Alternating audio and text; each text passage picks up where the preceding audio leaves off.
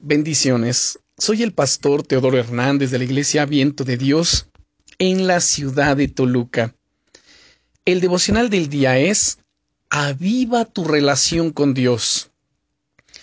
Hay lugares en el mundo, lugares me refiero como desiertos, hay ciudades también que son, son demasiadamente calurosos, lugares donde las temperaturas oscilan entre los 35 y 40 grados centígrados, o tal vez más. Quizá tú vives en alguno de estos lugares que son demasiadamente calurosos y que para refrescarse, por supuesto, que se apetece agua fría, con hielos.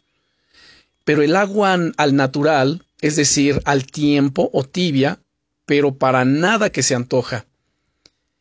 Cuando hablamos en la Biblia acerca de estos lugares calurosos, particularmente en el libro de Apocalipsis, y mencionamos el nombre de la Odisea, tal vez viene a tu mente la tibieza que el Señor reprocha acerca de esta iglesia. ¿Sabías que a Dios le desagrada especialmente la tibieza espiritual? Que es todo lo contrario de lo que Él tiene preparado para ti. Dios quiere avivarte cada vez más.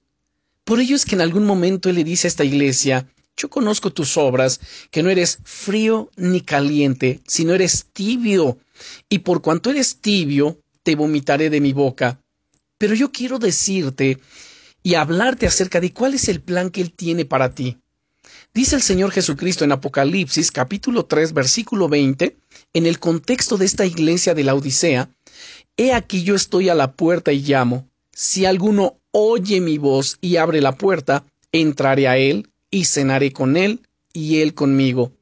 Sabes, este pasaje tantas veces ha sido usado y mal usado para evangelizar, porque en realidad el Señor no le está hablando a la gente que no le conoce, Él está hablando a la iglesia, a la iglesia de Jesucristo, te está hablando a ti.